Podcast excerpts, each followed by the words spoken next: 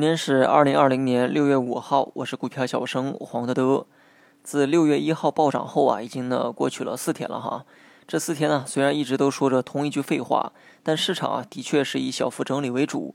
这几天你可以持仓，但不建议有激进的这个操作哈。只要你人品不是太差，这四天对于大部分人来说呢，都能平安的去度过。昨日的龙头啊，今日的猪头，摆地摊也能送出几个涨停板，的确是有点说不过去。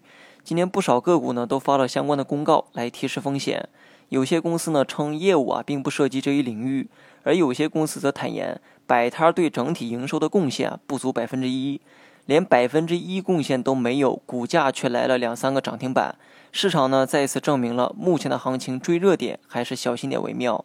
没有基本面做支撑的上涨，只是在玩击鼓传花的游戏，以资金为筹码，玩的就是心理战。你若有那个本事啊，算计所有人，那就去玩；没那个本事，就尽早换一种投资思路。今天下午一点三十分左右呢，券商啊出现了一波拉升，这个动作也挽回了大盘的一点颜面。那么引起券商拉升的因素呢，可能有以下两个方面：第一个是上证报刊又发表了关于推动 T 加零改革的文章。第二个是证监会批准了低硫燃料油的期货交易，这等于是又给券商加了一条业务线。于是呢，在盘中啊，对券商形成了利好反应。有人说牛市到来的时候，券商呢都会率先启动，这话的确不假。牛市意味着交易热情高涨，交易量大，券商的业务量自然也很可观。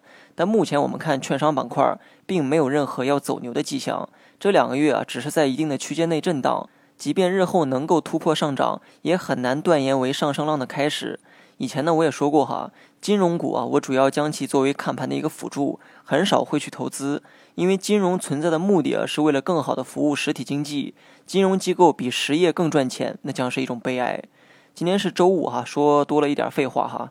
对于大盘呢，我还是坚持之前的观点，整体走势没啥问题，但短期仍有不断反复的可能。今天虽然收涨，但并不足以对趋势形成指引。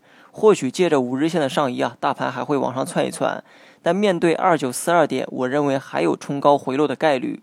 由于三大指数的周线 MACD 都形成了金叉，所以目前的行情啊，持股呢没啥问题，也值得你参与到其中。